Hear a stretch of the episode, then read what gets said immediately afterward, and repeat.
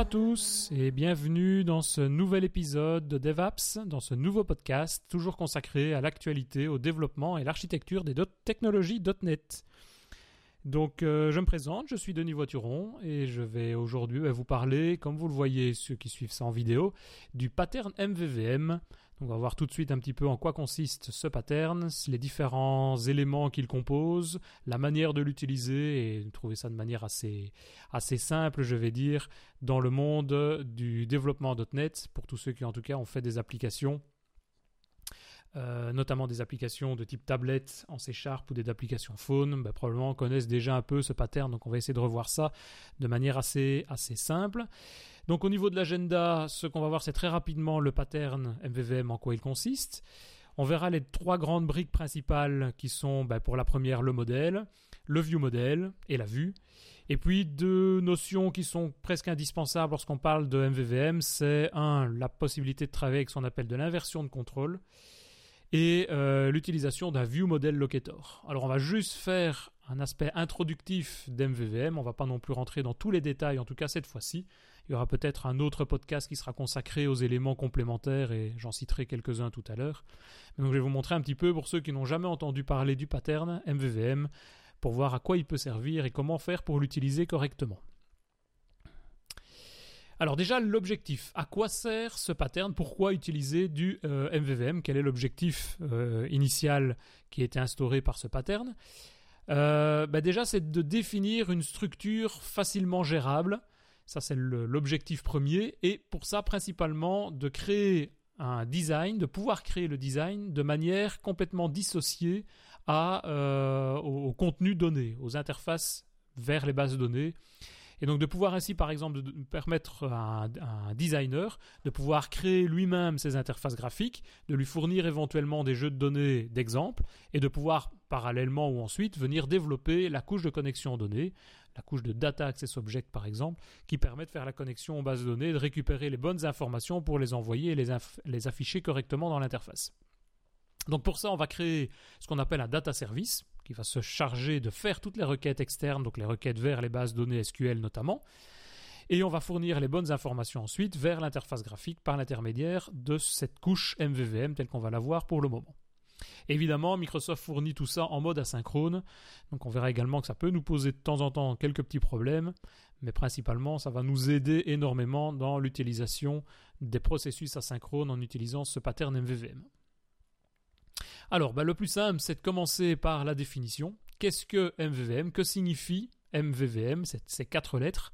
Ben, Ça signifie tout simplement modèle pour le M, view pour le premier V et view model pour les deux dernières lettres. Donc modèle, view, view model qui sont les trois couches qui vont représenter, qui vont faire la communication entre d'un côté la base de données, mise au niveau du modèle avec toute la logique métier par exemple, jusque de l'autre côté ce qu'on appelle les views, c'est-à-dire tout l'aspect interfaçage graphique.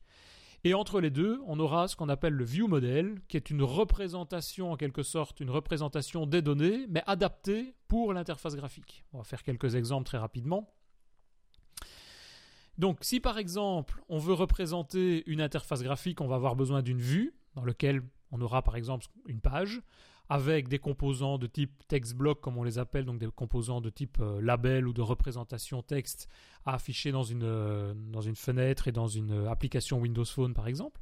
Et on va faire ce qu'on appelle du binding. Et c'est là la grande particularité du pattern MVVM, c'est que ce n'est pas les données ou la couche business qui va envoyer l'information vers l'interface graphique pour lui dire voilà l'information affichée, mais c'est l'inverse. C'est la vue, c'est-à-dire l'interface graphique, qui, lorsqu'elle en a besoin, va demander d'abord au view model et indirectement au modèle qui se cache derrière, va demander les données à afficher. Alors l'avantage principal, c'est que cette interface graphique et ce binding, comme on l'appelle, cette liaison vers le view model, ben, au niveau des applications de Microsoft, euh, donc c'est-à-dire dans du Windows Phone, dans des, tablettes ou des applications desktop en, WPF, eh ben, ça veut dire que c'est l'interface graphique qui va faire la demande. Et donc, si, par exemple, on a un système avec des onglets et que le deuxième onglet n'est pas visualisé, n'est pas à l'écran, Microsoft va être suffisamment intelligent pour pouvoir nous dire je ne veux pas, je n'ai pas besoin des données du deuxième onglet, mais je n'ai besoin que des données du premier onglet. Donc, on va gagner du temps dans la récupération, la récupération à ce moment-là des données qui vont venir du view model.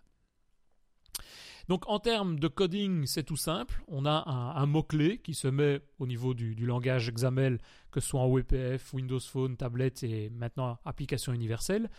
Euh, on a un, entre la possibilité de mettre binding et ensuite de venir mettre le nom de la propriété de l'objet sur lequel on va vouloir se connecter. Donc on va travailler avec ce qu'on appelle un data context, on reviendra sur cette notion un peu plus tard. Et ensuite je vais pouvoir demander sur mon objet par exemple friends, ici pour mes, amis, on va faire une petite application pour afficher les, amis les amis dans une base de données. Bon, on va pouvoir afficher le nom complet, la propriété full name, la propriété hash par exemple, etc. Et donc quand la vue, l'interface graphique a besoin d'une donnée, le binding va exécuter une commande dans le view model, va interroger une propriété dans le view model, qui va être la, propriété full name par exemple, la propriété âge, etc., qui vont nous donner la bonne information à l'afficher au bon moment. Ensuite, pour compléter, pour avoir le contenu de la propriété full name, bah, il faudra aller chercher ces données-là quelque part, par exemple dans une DB, dans une base de données. Et donc on pourra interroger la couche modèle qui, elle, va physiquement être à ce moment-là connectée à la DB, à la table de la base de données, pour aller rechercher, par exemple, le champ last name, le champ first name, et dans le view model, faire la combinaison des deux. C'est pour ça que je disais tout à l'heure que le modèle est la représentation logique métier de la base, de la base de données, des données physiques alors que le view model est la représentation vraiment liée à l'interface graphique. Donc par exemple, on a besoin dans l'interface graphique d'afficher le nom complet de l'utilisateur. on aura une propriété full name, alors que dans la DB, on aura le last name et le first name par exemple. Alors une chose également importante et nécessaire lorsqu'on veut faire du développement de type MVVM, c'est l'utilisation d'un bon framework. Alors il en existe toute une série. Un des plus connus, c'est euh, MVVM Lite de Laurent Bugnon. Donc je vous ai mis l'adresse mvvmlite.net, c'est le plus simple. C'est un package NuGet à, télécharger, à installer. Il suffit de cliquer sur un ou deux liens et automatiquement on a le paquet installé. Et l'avantage, c'est qu'il est un très léger, comme son nom l'indique, MVVM Lite. Donc il fournit vraiment tous les composants et les briques de base. C'est un toolkit avec vraiment les briques de base pour pouvoir faire ce développement MVVM. Mais il va nous fournir également un aspect de développement multiplateforme. C'est-à-dire que Laurent Bugnon a développé ce toolkit disponible pour forcément, je dirais, le .NET de base, c'est-à-dire le WPF, Windows Presentation Foundation, en version 3.5, 4.4.5, 4.5.1, 4.5.2, donc la toute dernière version également. Pour du Silverlight, si on le souhaite, pour du Windows Phone, pour du Windows Store, pour du Universal Application euh, Platform, donc euh, les UAP donc de Windows 10 maintenant mais également dans des développements plus euh, multiplateformes avec Xamarin, donc euh, Xamarin Android, iOS et Forms. Donc on a la possibilité ainsi de retrouver MVVM Lite sur une multitude de, types de frameworks différents et de pouvoir l'utiliser à ce moment-là dans toutes les conditions. C'est un projet open source, donc on a accès au code source, il est supporté par Microsoft, il y a une multitude d'articles chez Microsoft qui parlent d'MVVM Lite et qui, sont, euh, qui expliquent un petit peu tout ce fonctionnement. Et je vais vous montrer un petit peu comment faire pour l'utiliser on va d'abord voir comment faire si on n'en a pas ce framework MVVM Lite et euh, bah, je vous montrerai tout de suite euh, quelle, en est son utilité et vous allez voir que ça peut quand même grandement faciliter la vie à, utiliser ce, framework. Alors, je le disais tout à l'heure, la première chose qu'on va vouloir faire lorsqu'on veut euh, récupérer des données pour les mettre à disposition de l'interface graphique, de notre view, ben, c'est côté modèle, on a besoin de ce qu'on appelle un data service. Je dis on a besoin de ce qu'on appelle, c'est plus par convention, on va appeler ça le data service, c'est-à-dire la source de données qui va contenir toutes les méthodes permettant de récupérer les données à proprement parler présentes dans notre DB.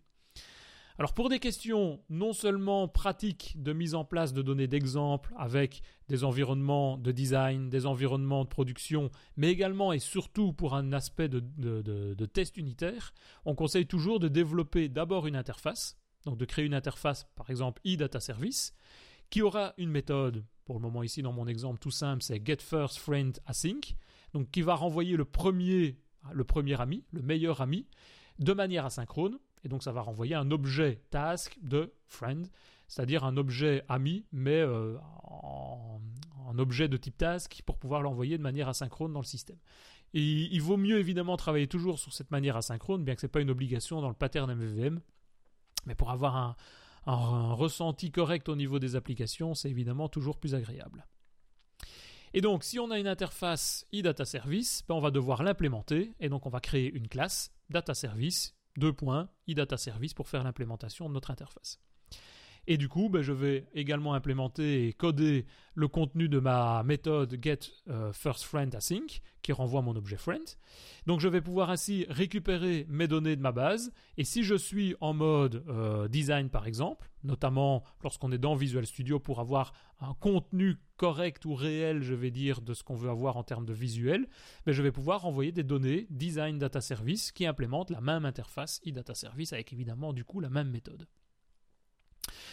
Donc ça me permet ainsi d'avoir une bibliothèque design, une bibliothèque de test unitaire, une bibliothèque de production, avec éventuellement évidemment à chaque fois des données différentes dans le système.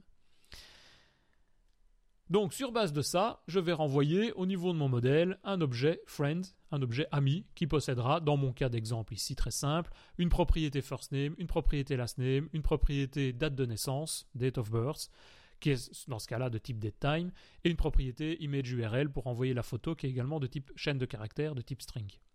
Donc ça c'est un objet friend tout simple qui va renvoyer évidemment les propriétés et les données nécessaires. Maintenant si on veut aller un peu plus loin, notamment dans le MVVM, ben, on va avoir besoin d'une notion qui est, je dirais, la notion la plus importante au niveau du MVVM, c'est l'implémentation d'une interface que Microsoft nous donne dans le framework depuis la version de mémoire 3.5 qui est le euh. Donc cette interface e Property Change, elle est très très simple en ce sens qu'elle nous oblige uniquement à implémenter un seul élément qui est un événement qui s'appelle Property Change Event Handler. Et cet événement va avoir, comme classiquement dans les événements de C avoir un premier paramètre qui est l'objet courant qui, va enclencher l'événement et un deuxième paramètre qui sera un paramètre de type Property Change Event Arcs qui va signaler quelle est la propriété qui a changé. Et en fait, c'est là toute l'astuce, si je peux dire, c'est que lorsqu'on va faire le binding entre l'interface graphique et le modèle, en passant par le view model, ben, l'interface graphique va se binder, va se lier à une propriété présente dans notre view model ou dans notre modèle. Et lorsqu'on va faire cette liaison, le modèle ou le view model va devoir signaler si on veut faire une mise à jour graphique de l'interface graphique de manière correcte, va devoir signaler que la propriété a changé. Sinon, si on n'implémente pas ça, ben, ce que va faire lors du, binding, lors de la première exécution, l'interface graphique va récupérer le contenu de notre propriété, par exemple notre first name, va l'afficher à l'écran, mais ensuite on aura beau modifier le contenu de cette propriété first name, ben, il n'y aura plus jamais de mise à jour de l'interface graphique. Donc le property change, l'événement property change, ne fait que signaler à la vue, à l'interface graphique, que la propriété a éventuellement changé. Et donc ben, tout simplement dans ce cadre-là, ce qu'on va faire, derrière le set de ma propriété, donc first name, derrière le set, je viens, un, enregistrer évidemment dans un underscore first name par exemple le contenu de ma valeur qui a été passé à la propriété. Ça c'est pour évidemment le renvoyer lorsqu'on fera un get. Et alors je viens enclencher property change entre parenthèses 10, virgule, et new property change event arcs, mon fameux objet, mon deuxième paramètre, dans lequel je lui donne le nom de la propriété. Et là j'utilise un petit truc, c'est le C Sharp 6 qui me permet d'utiliser le name of. Donc je fais un new property change event arcs entre parenthèses name of de full name qui va me renvoyer ou de first name plus exactement qui va me renvoyer le contenu de la propriété, le nom de la propriété dans laquelle je me trouve actuellement. Donc sur base de ça, ça me donne un code assez léger qui me permet de communiquer, de renvoyer l'information à mon view model, voire à mon interface graphique pour faire le changement. Et je reviens ici à, mon MVVM Lite. Ce que j'ai en objet Lite tout simple, c'est que Microsoft me fournit une interface, comme je viens de le dire, e-Notify Property Change. Si je me mets dans un mode euh, MVVM Lite, Laurent Bugnon, lui, me fournit un objet pour le modèle qui est un objet observable object. On le verra pour le view model, il y a une autre euh, classe héritable plus facilement. Mais donc pour le modèle, je peux venir hériter de observable object et du coup disposer de toute une multitude de nouvelles fonctions, de nouvelles méthodes qui vont me simplifier la vie. C'est-à-dire la simplification d'écriture que j'ai si j'écris property change pour enclencher le changement de l'événement, pour signaler le changement de l'événement via cette, euh, cet event property change, où je devrais tester, tiens, est-ce que la valeur a réellement changé?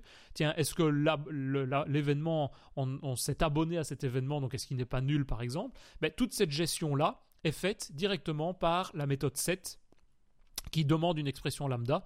Donc je fais set entre parenthèses, euh, j'ouvre la parenthèse, fermez la parenthèse pour l'expression lambda, égale supérieur, tis.firstname, pour dire voilà la propriété que je veux signaler qui va changer. Je donne une référence à ma variable locale pour enregistrer le contenu, si le contenu a changé, et je lui donne la valeur, value, de la propriété lorsqu'on fait le set. Et donc ça me permet ainsi de à la fois récupérer, faire l'assignation de value dans first name si c'est une nouvelle valeur, et si c'est effectivement une nouvelle valeur, d'enclencher le on property change sur le first name, sur la propriété first name pour le signaler à mon view model dans mon cas, ou à la vue si on se trouve à un niveau supérieur. Donc MVVLMite, c'est pas de la magie, il n'y a rien de bien particulier, c'est juste des simplifications via quelques commandes de cet ordre-là qui vont m'aider fortement à, à pouvoir écrire mon code beaucoup plus facilement dans le système. Même chose au niveau du view model. Donc là, j'ai récupéré avec ma classe friend que je viens de créer mes données qui se trouvent dans ma base de données avec mon first name, avec mon last name par exemple. Ça, c'est mon modèle. Maintenant, si je me mets au niveau de la couche intermédiaire, mon view model, ben là, je voudrais afficher à l'écran une donnée combinée, par exemple le full name. Ben, le full name, ça devrait être la combinaison du first name et du last name. Et donc pour ça, j'ai besoin également de créer un nouvel objet friend view model j'ai suffixé par viewModel comme on le fait classiquement dans, MVVM pour pouvoir notamment le distinguer du modèle. Et même principe, si je veux que mon interface graphique, donc ma vue qui se trouve au-dessus, puisse récupérer les notifications de changement de propriété sur fullName ici, mais ben je vais aussi faire exactement la même chose, c'est-à-dire implémenter l'interface fournie par le framework par Microsoft qui est le eNotify Property Change. Même chose, j'ai besoin de mon événement Property Change Event Handler et le, mon événement property change qui se trouve derrière. Et exactement de la même manière, derrière le set de la propriété full name, je fais un property change, entre parenthèses, tis, virgule, new property change event arcs de name of full name. Donc exactement le même principe que pour le modèle. Là, MVVM Lite me fournit une autre manière, c'est de venir hériter de view model base, puisque je suis dans l'aspect view model, et donc j'aurai aussi exactement la même méthode set permettant de faire la mise à jour de ma propriété full name sur base de ma valeur qui est envoyée à cette propriété. Donc je vais faire exactement le même code que ce que j'ai mis au niveau de mon objet euh, friend de tout à l'heure au niveau de mon modèle. Je vais faire exactement la même chose. Simplement ici, j'ai des fonctionnalités associées à un view model. Donc j'ai un view model de base dans lequel je vais pouvoir venir euh, disposer de cette méthode 7, mais également de toute une série d'autres méthodes qu'on va voir tout à l'heure qui vont me permettre de travailler de manière un peu correcte sur tout ça. Alors ce qui m'intéresse au niveau de mon view model, c'est pas juste de renvoyer le contenu d'une propriété, mais c'est de faire ce que j'ai dit déjà, c'est-à-dire de combiner full name en disant que c'est la concaténation de first name plus last name. Et donc ici, je vais devoir interroger mon objet data service. Donc je vais par exemple créer une variable underscore data service interne à mon friend view model, qui est un new data service, data service que je viens de créer juste avant. Je vais lui dire data service.getFirstFriend async pour récupérer mon premier, euh, mon premier ami, mon premier objet friend. Et sur base de ce premier objet friend, ben, j'ai juste besoin à ce moment-là de faire tis.fullname, ma propriété locale fullname, égale friend.firstname plus friend.lastname. Ça me fait la concaténation. Et donc j'ai ainsi à ma disposition pour mon interface graphique vraiment les données que l'interface, que l'UI, que l'interface graphique a besoin de représenter. C'est quand même beaucoup plus simple que de venir simplement euh, venir faire des combinaisons de first name, last name de manière visuelle dans mon interface graphique euh, ensuite. Et finalement, on a besoin ben, de développer la page, la vue. Et là, le langage XAML est tout adapté pour ça. Donc je peux créer une page avec par convention un data context, c'est-à-dire Microsoft fournit dans les différents objets de représentation de mes composants graphiques en XAML me fournit une propriété data context qui va me donner l'objet sur lequel je vais venir me lier, venir me binder. Et donc j'écris tout simplement dans mon cas euh, page, le tag page, data context égale et entre accolades binding friend VM par exemple qui est l'objet l'instance de mon objet friend euh, view model qu'on vient de créer. Et à partir de là bah, si j'ai un objet de type friend view model disponible je peux accéder à sa propriété full name. Et même principe je peux créer un objet text block une balise tag text block en mettant text block espace texte égale toujours accolade binding espace full name. Donc ça va aller me rechercher la propriété full name de mon objet friendVM, de mon instance friendVM de type euh, euh, qui se trouve un peu plus haut. Et si j'exécute ça, je vais obtenir un résultat qui est ben, le résultat attendu, c'est-à-dire il va afficher le nom complet en prenant le prénom, en rajoutant un espace et en mettant le nom ensuite à, l'affichage à l'utilisateur. Donc on voit ainsi les trois couches, le modèle pour la représentation des données, le view model pour la représentation de l'interface des données de l'interface graphique. L'avantage c'est que si sur base du même modèle, on a besoin d'avoir plusieurs interfaces visuelles différentes avec des représentations graphiques différentes, bah, il y aura évidemment que le view model à devoir modifier, à devoir changer. Alors il y a un, gros problème dans ce qu'on vient de faire, c'est au niveau de la liaison entre mon view model, donc dans l'objet friend view model qu'on vient de créer, ben, j'ai dans mon constructeur, j'ai tout à l'heure, je suis venu faire une instance de mon objet data service. Alors ça fonctionne pour des cas simples, c'est-à-dire qu'on a une variable locale underscore data service qui est égale à new data service. Donc ça fonctionne, mais ça ne fonctionne qu'avec mes données de production. Je vous rappelle que mon objet data service, bah, il implémente une interface. Et l'idée, c'était quand même d'avoir à notre disposition un objet data service pour de la production, pour des données réelles de connexion à une base de données, d'avoir un data service pour du design, un data service pour des modules de testing, etc. Et donc c'est là où on va pouvoir utiliser ce qu'on appelle le l'IOC ou l'inversion of control. Ça, c'est une méthode, une technologie qui permet de venir passer en argument, dans ce cas-ci du constructeur, l'interface e-data service et de ne pas faire l'instanciation de mon objet data service dans l'objet friend view model ici, mais de le faire à un, instant complètement décentré et de pouvoir ainsi l'instancier dans un projet de test de manière complètement euh, externe et de donner à ce moment-là un data service de test. Dans un projet de production, donc dans mon application réelle, de pouvoir venir faire une instance associé à euh, un objet de production, et donc de pouvoir ainsi définir en fonction du projet ou en fonction de l'endroit où je me trouve, de pouvoir définir comment faire l'instanciation de mon, interface e-data service et de mon objet data service derrière, qui se trouve derrière. Donc ça c'est le but de l'IOC, c'est d'avoir un container, un emplacement qui permet d'être responsable, un, de créer les services quand c'est nécessaire, et ça, ça va être toute l'astuce, c'est qu'on va venir faire ce qu'on appelle un enregistrement de, données, un enregistrement de service, enfin d'interface, en lui disant voilà, tel cas je fais ceci, dans tel cas je fais ceci, et de lui dire ben, tu te débrouilles et tu te charges toi-même de venir faire l'instance quand on va te le demander. C'est-à-dire tant qu'on ne demande pas qu'on n'a pas besoin d'avoir cet objet data service de production, par exemple, ben, il ne va pas venir créer cette instance correspondante. Et il est responsable également de les injecter donc non seulement il est responsable de créer l'objet data service quand c'est nécessaire, mais également d'injecter l'instance de cet objet où c'est nécessaire. Et typiquement dans ce que j'utilise ici. Ici, j'ai un constructeur FriendViewModel qui a une interface eData Service.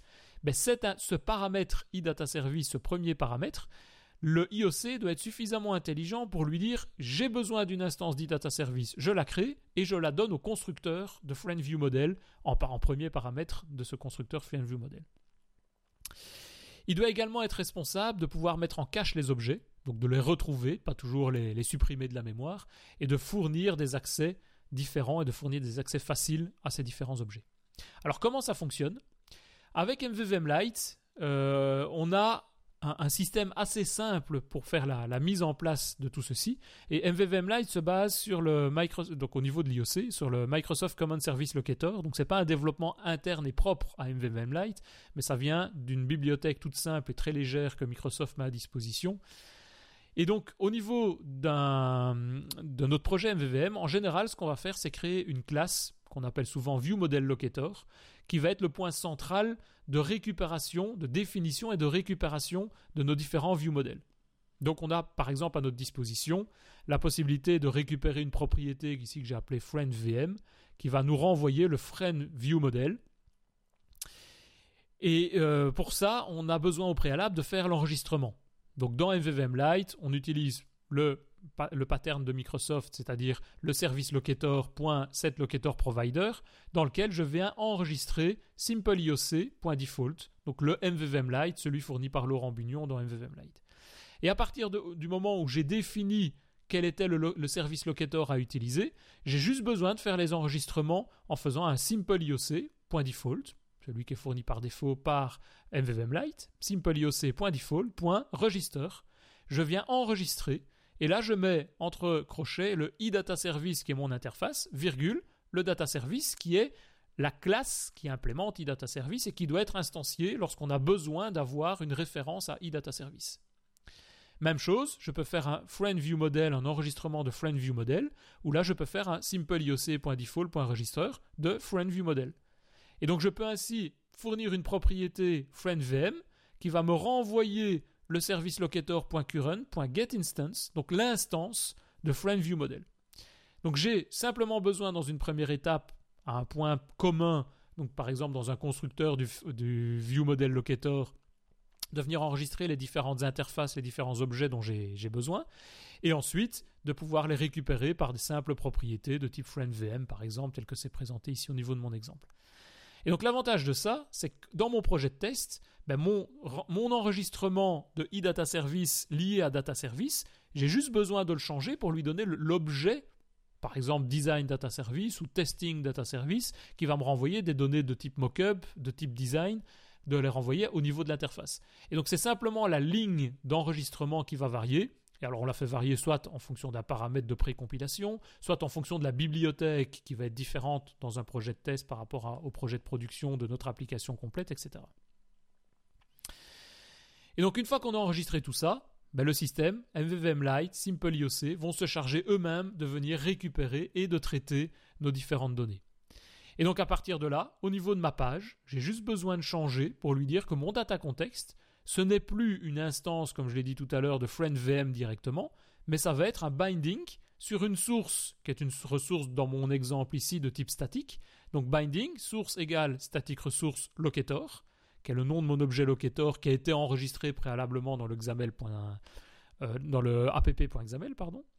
Et je lui dis que le chemin d'accès sur cet objet locator, c'est le friendVM. Ça correspond à ce qu'on retrouve juste au-dessus sur le slide. C'est notre objet friendVM correspondant. Le retour de friendVM est évidemment un objet de type friendViewModel et pas MainViewModel comme c'est indiqué sur le, slide pour ceux qui suivent ça en vidéo. Et c'est tout ce que j'ai besoin de changer au niveau de mon application, de ma page.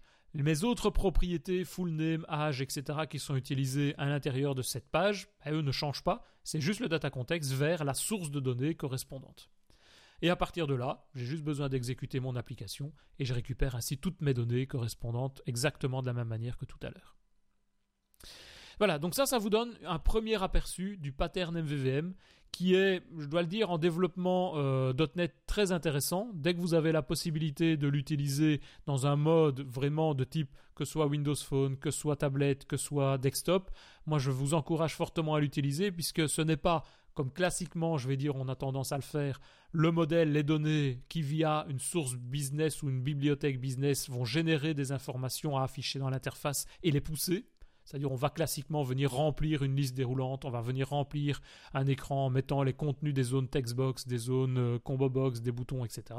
Ici c'est l'inverse, c'est on définit notre interface graphique et on vient binder, on vient lier notre interface graphique, notre view au view model et donc c'est à la demande que l'interface graphique va venir récupérer les données dans le view model qui se trouve juste en dessous.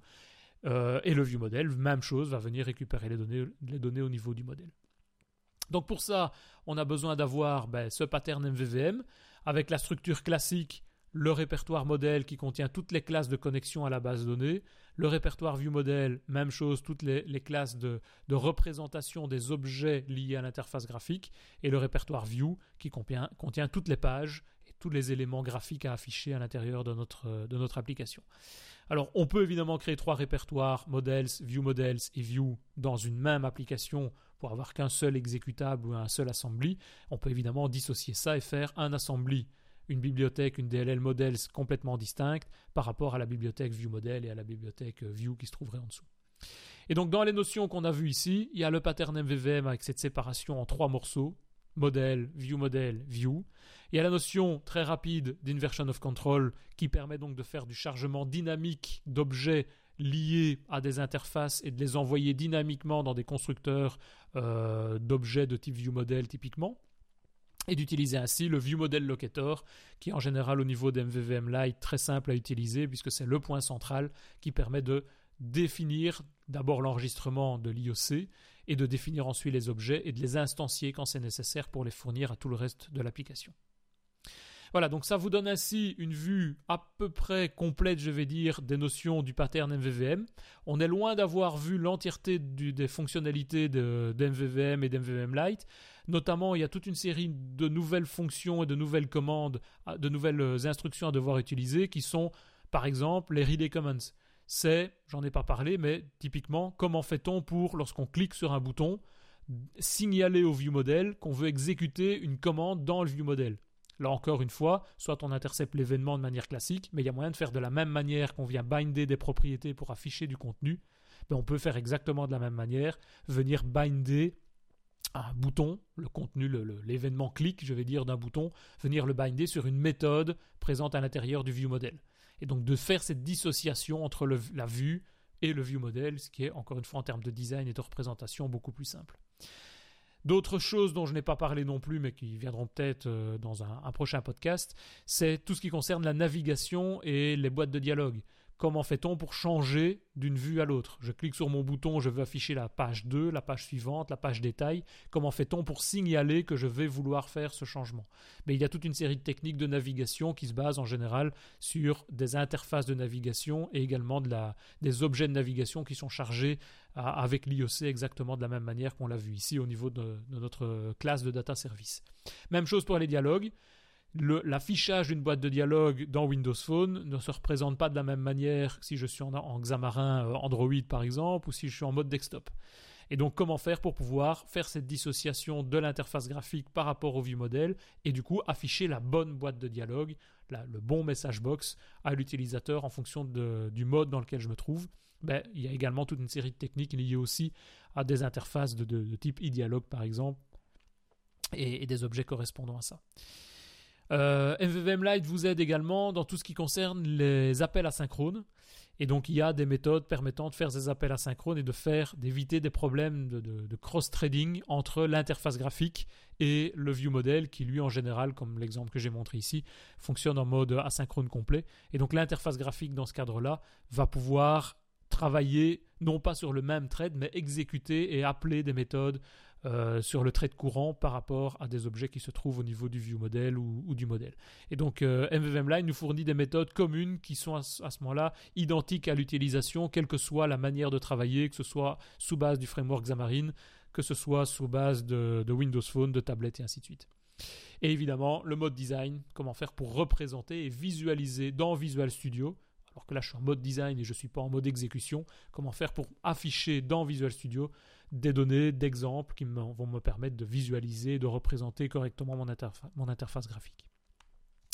Donc ça, c'est différents points, c'est quatre points que j'ai repérés ici, mais qui viendront probablement dans un prochain podcast. Euh, quoi qu'il en soit, vous avez toute une série d'exemples qui sont mis euh, dans le, lien du post euh, associé à ce podcast. Maintenant, vous les retrouverez également sur mon, site GitHub, donc sur github.com slash desvoiturons slash simple mvvmlite. Vous avez un exemple c'est un exemple assez complet qui reprend tout ce, dont je viens de vous parler, également les relay comments, les navigation dialogues, les asynchronous calls et les design modes. Donc tous les, autres compléments d'informations liés évidemment à MVVM Lite et à la dernière version d'MVVM Lite. Voilà, donc ça représente ainsi un peu le pattern MVVM, les grandes lignes de ce pattern MVVM. Donc si vous avez euh, toute une série de commentaires, de questions ou, ou de nouvelles euh, notions à, pouvoir nous, transmettre, nous fournir, n'hésitez pas. Il y a une page dédicacée maintenant pour chacun des podcasts. J'ai revu récemment le, site web. Donc n'hésitez pas de venir mettre des commentaires, euh, de m'envoyer des informations sur euh, soit des nouveaux podcasts à pouvoir, des nouveaux sujets de podcasts à pouvoir fournir. Et donc voilà, on a ainsi une vue assez simple en, quelques minutes, mais assez complète quand même de ce pattern MVVM Lite qui est encore une fois très très simple à utiliser et très puissant dans, la manière de, mettre en place et dans sa manière de, de, suivre tous ces développements et cette dissociation entre l'interface graphique et le, le view model. Donc voilà, je vous remercie beaucoup pour cette écoute et ben, je vous propose d'ici quelques secondes de passer à la rubrique actualité. Maintenant, vous en avez un peu l'habitude. Euh, la rubrique actualité qui date un petit peu puisque le dernier podcast euh, avait quand même quelques semaines maintenant. Et donc il y a toute une série de nouveautés qui sont présentes. On est au mois d'août, donc il n'y en a pas énormément, mais il y en a quand même quelques informations intéressantes depuis la sortie de Visual Studio 2015. A tout de suite pour la suite du programme.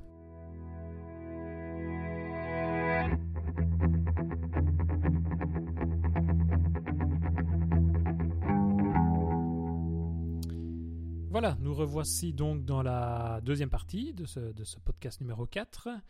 Euh, donc nous sommes le 24 août et depuis le dernier podcast, il y a quand même pas mal de temps qui se sont écoulés, je pense qu'il y a presque trois semaines. Euh, donc il y a toute une série de, de nouveautés, d'actualités qui ont été, enfin que j'ai repérées, qui ont été euh, qui ont été abordés pendant ces trois semaines. Euh, maintenant, on est au mois d'août, donc il n'y a pas non plus euh, full en termes de, toutes les actualités.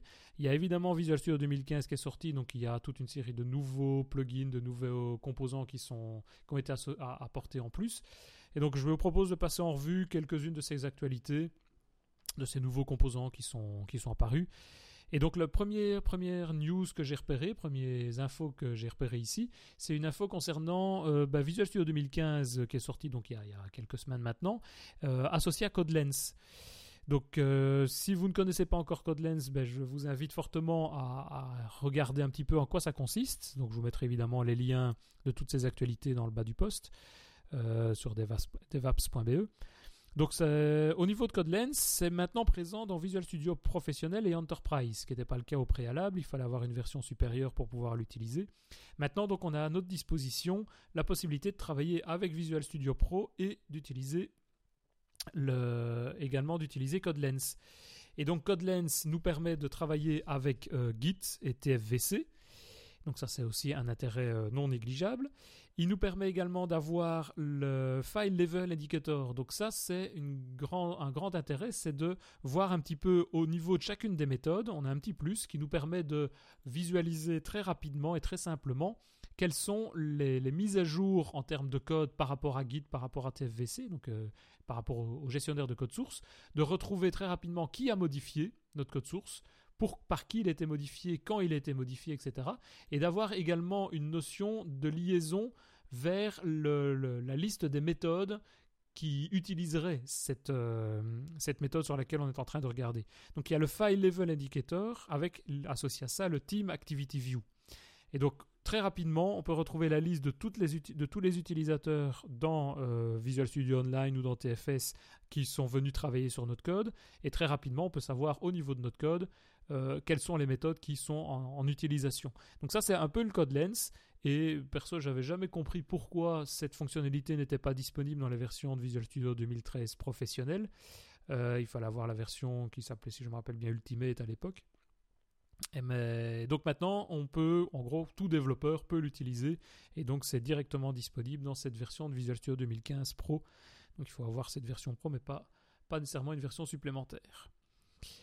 Donc ça, c'est une des premières news que j'ai repérées qui date quand même d'il y a quelques temps maintenant. Euh, une deuxième petite news très rapide, c'est concernant, on en parlait à l'instant, tout ce qui concerne TFS, donc Team Foundation Server. Euh, moi, j'utilise très fréquemment plutôt c'est Visual Studio Online, donc c'est la version TFS mais version cloud. Mais si vous voulez, si vous devez toujours l'utiliser au niveau de votre société, principalement souvent pour des questions de, de confidentialité de données, euh, si vous voulez utiliser TFS Server 2015, la dernière version RTM, donc 2015, est sortie il y, a, quelques jours maintenant. Et en termes de nouvelles fonctionnalités, on peut repérer notamment euh, euh, une, nouvelle gestion des licences basiques qui ont été intégrées, la possibilité d'intégrer ce qu'on retrouve dans, Visual Studio Online depuis quelques temps déjà, tout ce qui est avatar associé aux utilisateurs, donc les, photos éventuelles qu'on peut remettre par rapport à chacun des users, la manière d'identifier donc plus facilement les utilisateurs. Le taskboard qui contient maintenant euh, des bugs au niveau du backlog et du board, ce qui n'était pas le cas avant, on n'avait que les tâches qui étaient disponibles. Donc maintenant on a à notre disposition la possibilité de mettre également les bugs, ce qui est toujours pas mal. Euh, on a au niveau des Spring Backlog et du Taskboard des mises à jour dans la représentation visuelle. Et on a la possibilité également de customiser, de configurer les cartes à l'intérieur de ce board. On a toute une série de policies disponibles au niveau des branches, chaque branche associée au code. Euh, on a la possibilité de renommer les projets et on a toute une série de nouvelles fonctions API euh, REST, accessibles en REST, qui sont disponibles également dans cette euh, version, dans cette nouvelle version TFS 2015 par rapport à la version précédente qui était la 2013. Donc on a ici quand même pas mal de nouveautés qui sont disponibles au niveau de TFS. Bon, pour ceux encore une fois qui utilisent Visual Studio Online, on retrouve ça euh, quand même assez fréquemment. Et la dernière mise à jour de Microsoft était le 7 août. Et donc juste à titre d'info, les quatre, les quatre nouvelles fonctionnalités qui ont été rajoutées au niveau de Visual Studio Online, de VSO, c'est la première chose, la possibilité de faire du multi-select d'éléments dans le product backlog. Donc au niveau du product backlog, avant, on pouvait en choisir un seul à la fois et faire des actions sur une seule, un seul item à la fois. Ben maintenant, on a la possibilité d'en choisir plusieurs et donc de pouvoir directement les assigner à, une personne en une seule fois ou de faire des changements d'itération sur ces multiples sélections, ce qui est quand même plus simple. Euh, deuxième nouvelle fonctionnalité présente au niveau du, de VSO, c'est la possibilité de, euh, de réordonnancer les, les cartes lorsqu'on les fait des changements de colonnes. Donc si par exemple on se trouve dans le board et qu'on a une colonne de développement et une colonne de testing, bah, au moment où on fait le déplacement d'une des tâches présentes à l'intérieur de développement pour la placer dans testing, bah, il y a moyen maintenant directement de venir la positionner au bon endroit et pas euh, uniquement en bas ou en haut dans le système. Euh, ce qu'on peut faire également, c'est euh, appliquer des filtres de couleurs sur ces différentes, ces tiles, ces différentes cartes, pardon et donc d'afficher des codes de couleurs et de pouvoir mettre également des tags, ce qui est toujours pratique également lorsqu'on veut hein, euh, travailler sur ces boards de manière un peu plus euh, générale. Euh, également, autre nouvelle fonctionnalité, c'est la possibilité de faire l'intégration, j'en reparlerai un petit peu plus tard, mais l'intégration de la librairie de connexion cliente de Visual Studio Online, elle est disponible maintenant sous package NuGet, alors qu'avant il fallait l'installer sous forme de MSI. Euh, de package de déploiement MSI. Donc maintenant, c'est quand même un peu plus simple. Et je reviendrai d'ici quelques minutes sur cette news parce que ça donne, en fonction du package NuGet qu'on veut utiliser, ça donne toute une série d'autres petits avantages également disponibles dans le, système. Euh, autres news qui sont sorties euh, toujours sur le blog msdn.com, ce sont des Visual Studio 2015 FAQ. Donc on a quelques questions les plus fréquemment posées, comment faire en termes d'installation par exemple, comment euh, euh, où télécharger l'image ISO de Visual Studio 2015, comment créer une image ISO customisée qui inclut des composants software séparés, etc. Donc il y a euh, trois ou quatre rubriques, trois rubriques, une rubrique installation avec quelques questions les plus fréquemment posées. En termes de licensing également, comment ça peut se passer maintenant dans, dans 2015, dans VS 2015 et euh, tout ce qui concerne également les tools et features avec euh, l'utilisation de Visual Studio et comment faire pour le mettre en place, etc. Donc Microsoft a sorti un, petit article là-dessus il y a quelques temps maintenant, le, 7 août, euh, sur le site donc msn.com slash b slash Visual Studio. Donc je vous remettrai encore une fois l'adresse complète dans les notes de l'émission et donc vous pourrez retrouver ça plus en détail pour avoir toute l'information si vous avez quelques questions fréquemment posées et voir un petit peu à quoi ça correspond.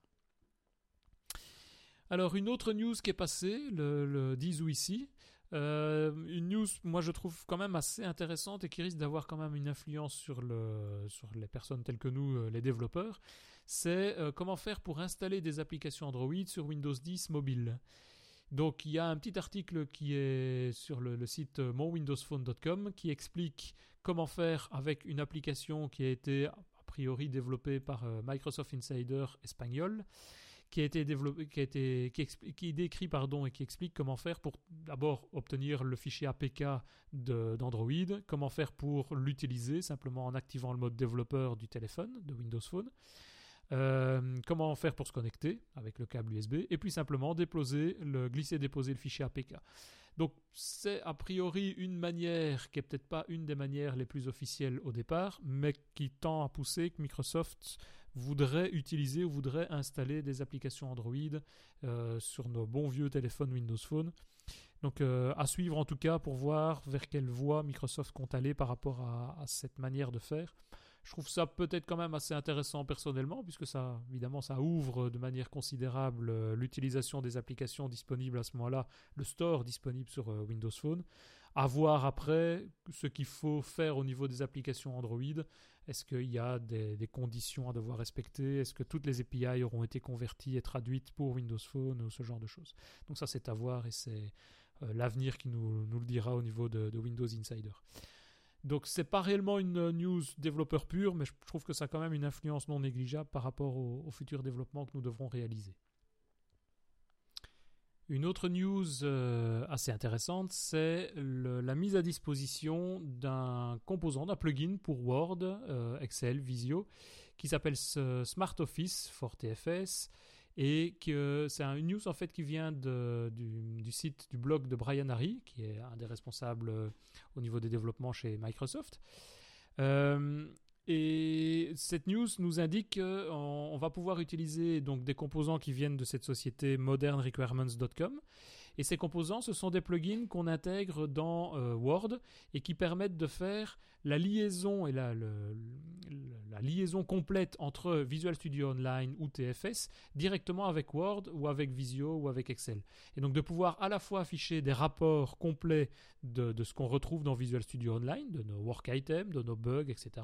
De les afficher, mais également de pouvoir les modifier, d'aller modifier le titre, d'aller modifier les sprints associés aux différents comment, euh, aux différentes tâches par exemple. Donc de mettre tout ça en place et de pouvoir à la fois synchroniser pour mettre à jour le document Word, mais si on fait des mises à jour dans le document Word, ben, de pouvoir également remonter l'information jusqu'au serveur Visual Studio Online. Donc pour ceux qui ont déjà utilisé un composant Team qui se trouve lié à Excel, c'est un peu le même principe, mais pas uniquement pour Excel, c'est le même principe mais associé à Word, à Visio, à PowerPoint et ainsi de suite. Donc on a euh, quatre composants à notre disposition on aura euh, Smart Word for TFS, donc pour Word, Smart Visio for TFS, Smart Excel for TFS et Baseline for TFS. Donc ce sont quatre plugins qui sont intégrés à chaque fois dans, différents logiciels. Et donc ça c'est la mise à disposition à condition d'être euh, abonné à MSDN en version Visual Studio Enterprise. Donc si vous avez cet abonnement MSDN Enterprise, ben vous avez euh, depuis lors, en, passant simplement par le menu Account de MSDN, vous avez à votre disposition la possibilité de travailler avec ces plugins gratuitement et mis gratuitement par Microsoft et la société modernrequirements.com.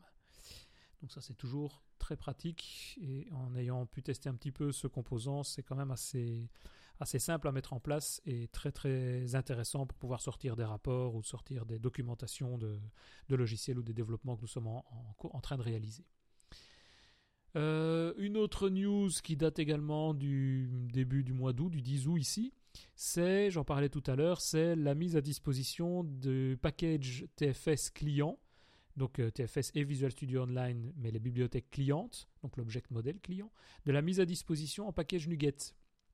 Alors il faut savoir qu'avant, ben, on pouvait faire évidemment des développements vers VSO ou, TFS et que Microsoft nous fournissait les bibliothèques pour ça pour faire les connexions directement dans les bons protocoles, que ce soit REST ou protocole natif par exemple. Mais tout ça devait se faire par des installations de packages MSI avec euh, différents problèmes, notamment c'est que Microsoft bah, d'abord fournissait le package MSI, ce qui était toujours pas simple si on faisait des builds automatiques par exemple. Et en plus de ça, les bibliothèques s'installaient dans le Global Assembly Cache, dans le GAC. Et donc du coup, bah, vous ne pouvez pas avoir plusieurs versions et on n'était pas certain de la version avec laquelle on voulait travailler, on allait travailler. Et donc Microsoft nous donne ici un package NuGet qui reprend un petit peu tout ça. Et en réalité, il nous en donne pas un, il nous en donne quatre. On a euh, quatre paquets qui sont euh, Team Foundation Server Extending Clients, Team Foundation Server Clients, Visual Studio Service Client et Visual Services Interactive Clients. Et la différence entre tout ça, c'est principalement les fonctionnalités qui, qui, correspondent à ces différents packages. Donc par exemple, le premier est disponible pour se connecter sur des TFS 2012, 2013, 2015 et Visual Studio Online, mais en mode desktop. Donc on a ainsi toutes les, possibilités pour se connecter sur en gros toutes les versions de Visual Studio Online et de TFS existantes. Si on veut être plus light par exemple, on a la version Team Foundation Server.client qui elle permet de se connecter uniquement sur une version de TFS 2015 ou bien sur la dernière version de Visual Studio Online. Et ça, Microsoft le conseille pour des utilisations en ASP.NET, desktop et ça fait des communications via REST. Et c'est pour faire tout ce qui est communication sur des work items, sur les bugs, tracer les bugs, suivre les tâches, etc. Si on veut aller sur des gestions de sécurité de profil, ben on a la version de Visual Studio.service.client, le package NuGet pour ça, qui est même chose pour TFS 2015 et VSO. Et le dernier, c'est aussi pour TFS 2015 et VSO, mais adapté à tout ce qui est interactive signing, donc euh, en mode desktop évidemment, où là on a la possibilité de se connecter en demandant à l'utilisateur de rentrer ses propres credentials et on a toutes les fenêtres de communication euh, pour pouvoir faire ça. Donc on a quatre packages, c'est quand même plus simple et ils sont adaptés, ce qui est quand même beaucoup plus euh, utilisable aussi. Ils sont adaptés au développement que vous voulez faire pour pouvoir faire vos connexions sur, sur VSO ou sur TFS. Euh, une autre petite news, mais là plus au passage, qui nous vient, pour la première en tout cas, première fois que j'ai vu ça, c'est sur le monwindowsphone.com, qui est une rumeur, donc on va en parler très rapidement. C'est une rumeur concernant la prochaine sortie probable de Surface Pro 4, Lumia 950 ou la Lumia 950 XL, de Microsoft Band 2 et d'un Windows Mobile 10 qui, pour tout ça, devrait être attendu vers le, milieu du mois d'octobre. Donc vous avez un petit peu sur le site de monwindowsphone.com toutes les, informations consacrées à ça, dans lequel on, rappelle d'abord que rien n'est confirmé, mais que ça nous donne quand même toute une série de bonnes idées sur ce qui pourrait arriver au niveau des nouveautés dans ces domaines, que ce soit la, bande, la surface euh, ou les Windows mobiles, qui pourraient arriver très prochainement par, euh, chez Microsoft.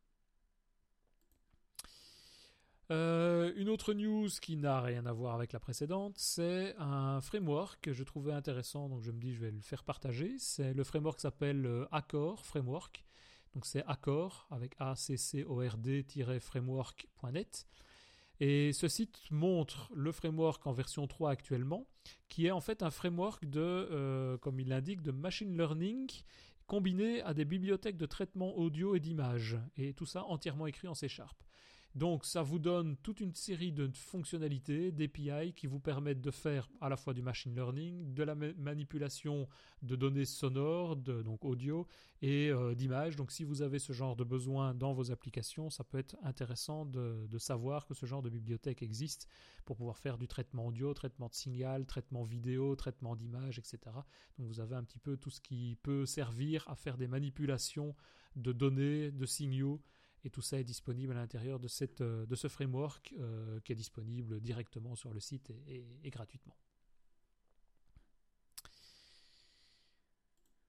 Dernière petite news avant de se quitter pour aujourd'hui, c'est euh, une petite news très rapide du 30 juillet qui vient là de Visual Studio Gallery.msdn.microsoft.com et qui concerne TFS Productivity Pack, ben, qui est un pack Productivity lié à Team Foundation Server euh, qui existe déjà depuis pas mal de temps, mais qui est passé ici en version Visual Studio 2015 évidemment. Visual Studio 2015 étant sorti, il faut que les plugins s'adaptent également. Et donc c'est un plugin que je trouvais intéressant, qui est, si vous utilisez VSO ou TFS, qui peut également vous servir et qui possède, euh, je vais dire, euh, cinq grandes fonctionnalités. D'abord, de manière contextuelle, la possibilité d'ouvrir directement un projet dans le source control. Euh, dans le Source Control Explorer, pardon, donc directement de se connecter sur le serveur pour récupérer les données. Ça fonctionne avec Git et avec TFVC, je pense. Euh, et ça supporte Visual Studio 2015 et TFS version 2010, 2012, 2013, 2015 et Visual Studio Online. Donc il y a moyen d'aller euh, quand même assez loin au niveau de, TFS sur ça. Donc première fonctionnalité, c'est donc ouvrir le, dans le Source Control Explorer directement le projet.